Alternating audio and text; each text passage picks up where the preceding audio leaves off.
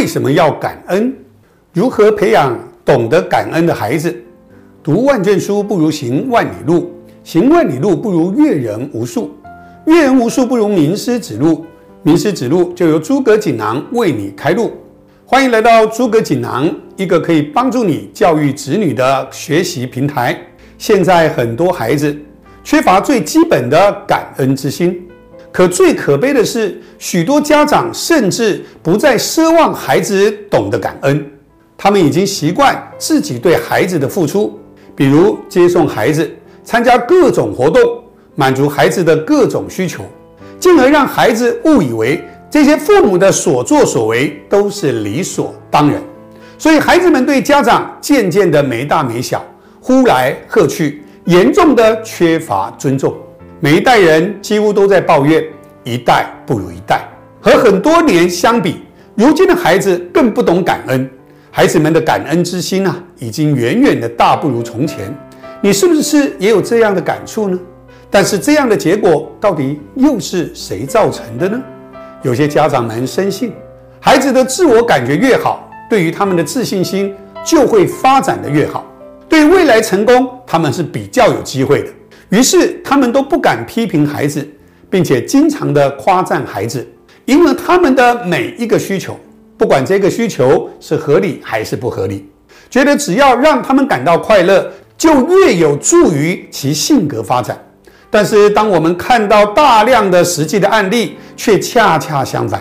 如果家长的所有的生活安排全部都围绕着孩子转，你去当一名孝子。这个孝子是孝顺孩子，这些孩子就会觉得本来都是应当如此，并认为一切都是理所当然。孩子们会渐渐的变得不可一世，不分是非，完全不懂得人情世故，变成以自我为中心。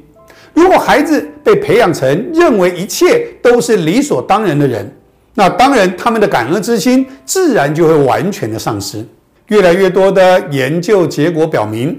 定期感恩生活的赐予，会带来许多心理和社交层面的好处。研究结果还表明，让孩子们领会感恩生活中的美好一面所带来的喜乐。感恩是需要学习的，而且必须从小开始，不再使幼小的心灵蒙上世俗的灰尘。学会感恩，就要学会不要忘恩负义；学会感恩，就要学会谦虚本分。学会感恩，就要学会多一份爱，少一份恨。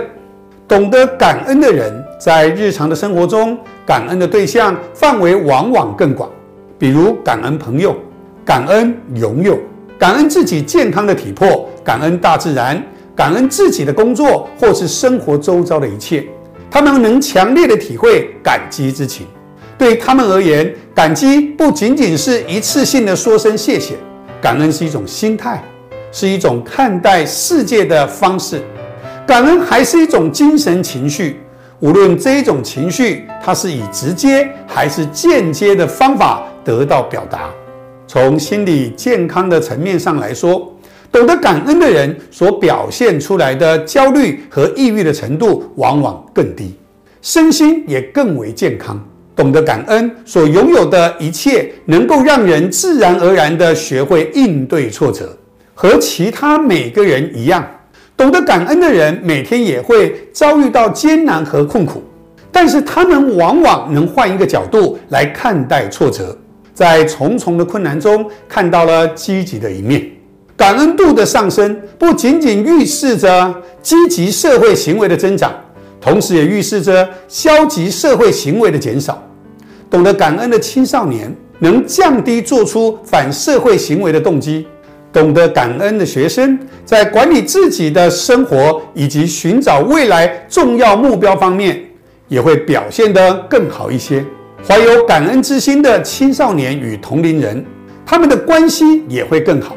部分的原因可能是因为他们积极的性情，让自己显得更有吸引力，更被大家所喜爱。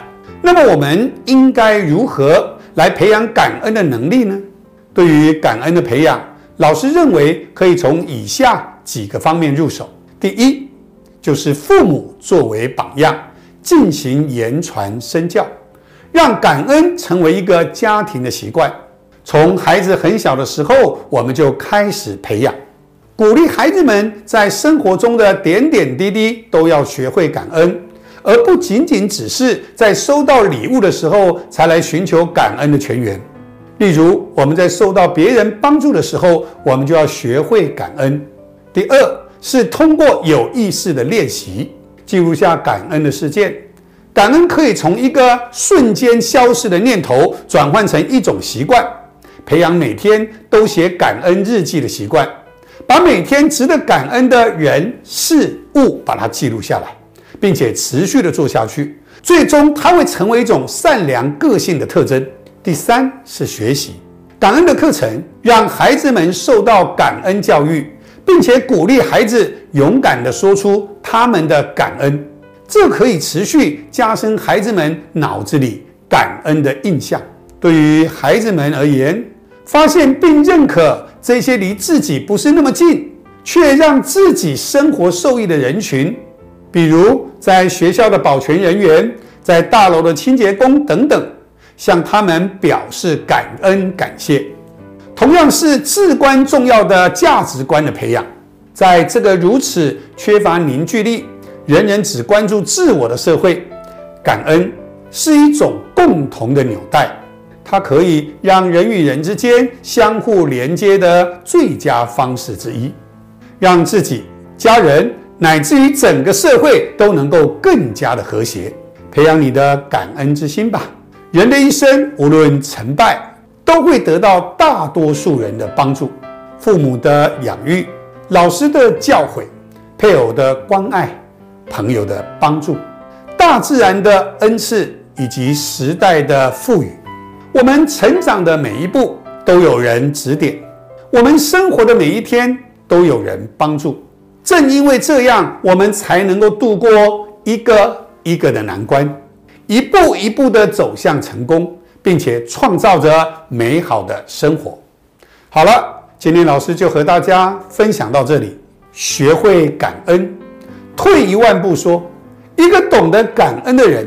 即使在各方面都一败涂地，但仍然会拥有人最宝贵的财富，那就是一颗善良的心。